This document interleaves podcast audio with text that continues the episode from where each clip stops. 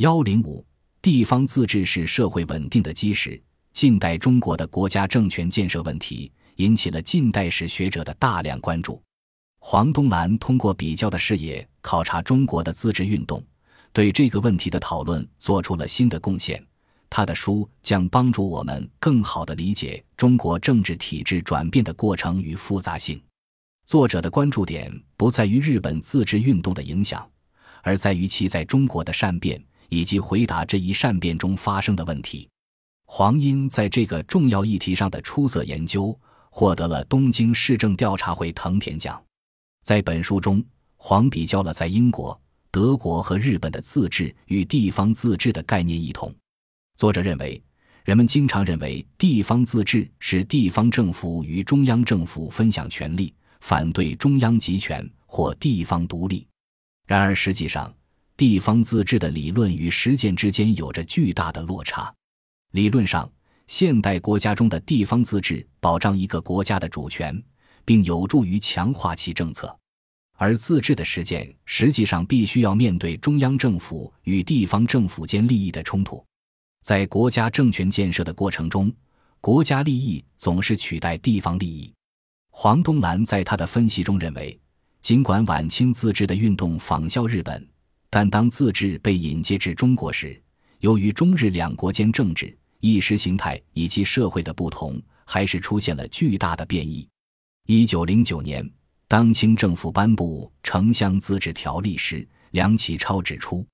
清政府的自治政策是日本城乡制的移植，黄认为这是梁启超的一个误解，并试图寻找发源于中国的自治与以顾炎武为代表的地方行政理念二者之间的关联。对于顾炎武的经世思想，多数学者都已关注到他对郡县制度的批评，并认为他回归分封制度的理念是地方自治主张的起源。然而，黄东兰指出。顾炎武的改良思想由两部分组成，一部分是官僚制度的内部改革，比如废除总督和巡抚，以便皇帝的诏令更快地传达至地方乡镇。顾炎武还建议取消禁止官员在其出生地任职的回避制度，并给州县官员更多的权利。其改革思想的另一部分是从地方百姓中挑选下级官员。以协助州县官处理征税、治安、诉讼等问题，这一观点对清末改革者影响巨大。黄东兰还对在十九世纪末二十世纪初支持地方自治的知识分子的不同政治构想，以及这些构想与日本自治思想的关系进行了探索。作者发现了自治的三种形式：严复的个人自治、欧曲甲的各省独立，以及康有为的公民自治。黄主要分析了第三种自治，在晚清宪政运动中成为知识分子关注的焦点。改良主义者康有为和梁启超相信，日本在短短三十年内崛起的背后原因就在于其自治的体制。康梁希望将民众都置于地方自治的框架之下，以奠定坚实的社会基础。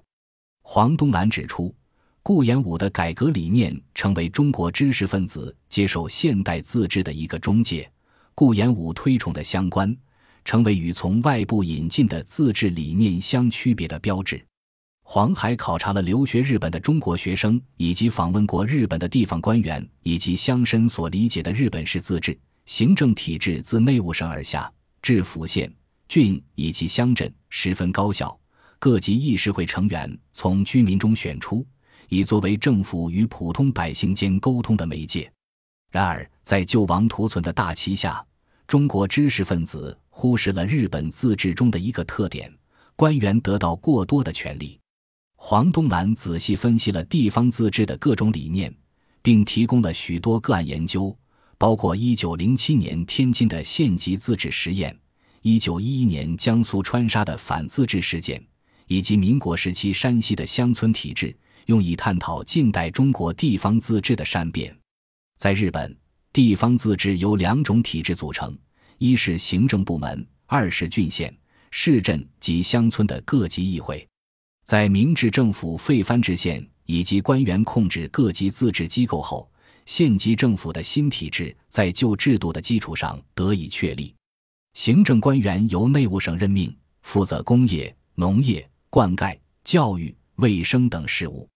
尽管地方公共组织在城镇和乡村合法运作，但他们却在国家行政序列中排序最末，还要执行来自州、县、郡各级上峰下达的命令。天津以及其他地区的自治没有采用日本自治中官员主导的核心原则，把官方控制与自治相分离。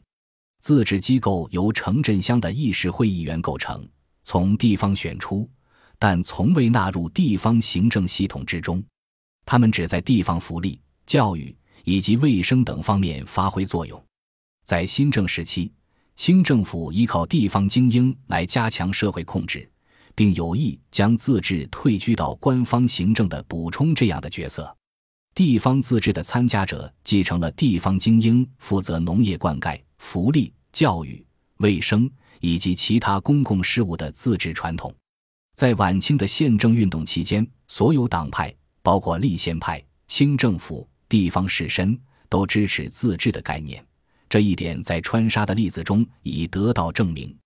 基于对满清中国和明治日本的自治的比较，黄东兰总结道：中国的地方精英相较于日本的地方精英而言，有着更大的施展活动的空间。他们运用议会，合法的实现了许多有益于地方的事业。相较于晚清的自治，民国时期阎锡山推广的村制更接近于日本的城乡制，其融合了中国传统的保甲与日本体制。另一方面，在阎锡山的统治下，县区建立起来了，自然定居点变成了行政村，用省、县、区、村、邻里，最后到家庭的这一从上至下的网络，对社会进行有效的控制。另外，阎锡山并没有照搬日本间接选举的方法，而是推行全体居民直接选举村领导的制度。当然，阎锡山的全民自治从未真正代表过人民的意志或利益，他的体制仍然是官方主导的一种。本书是一个优秀的研究成果，其立足于坚实的材料、清晰的叙述、谨慎的分析，阐释了中国的自治的特点。不同的面向以及其建构的过程，这一研究为我们了解国家与社会、中央与地方政府以及个人和集体等等复杂关系都提供了更好的认识。本书是研究中国近代自治运动的最新发展，并应该推荐给所有对中国政治与社会变革感兴趣的学者。本文系为黄东兰《近代中国的地方自治与明治日本》。所写的英文书评发表于《中国历史评论》第十二卷第二期。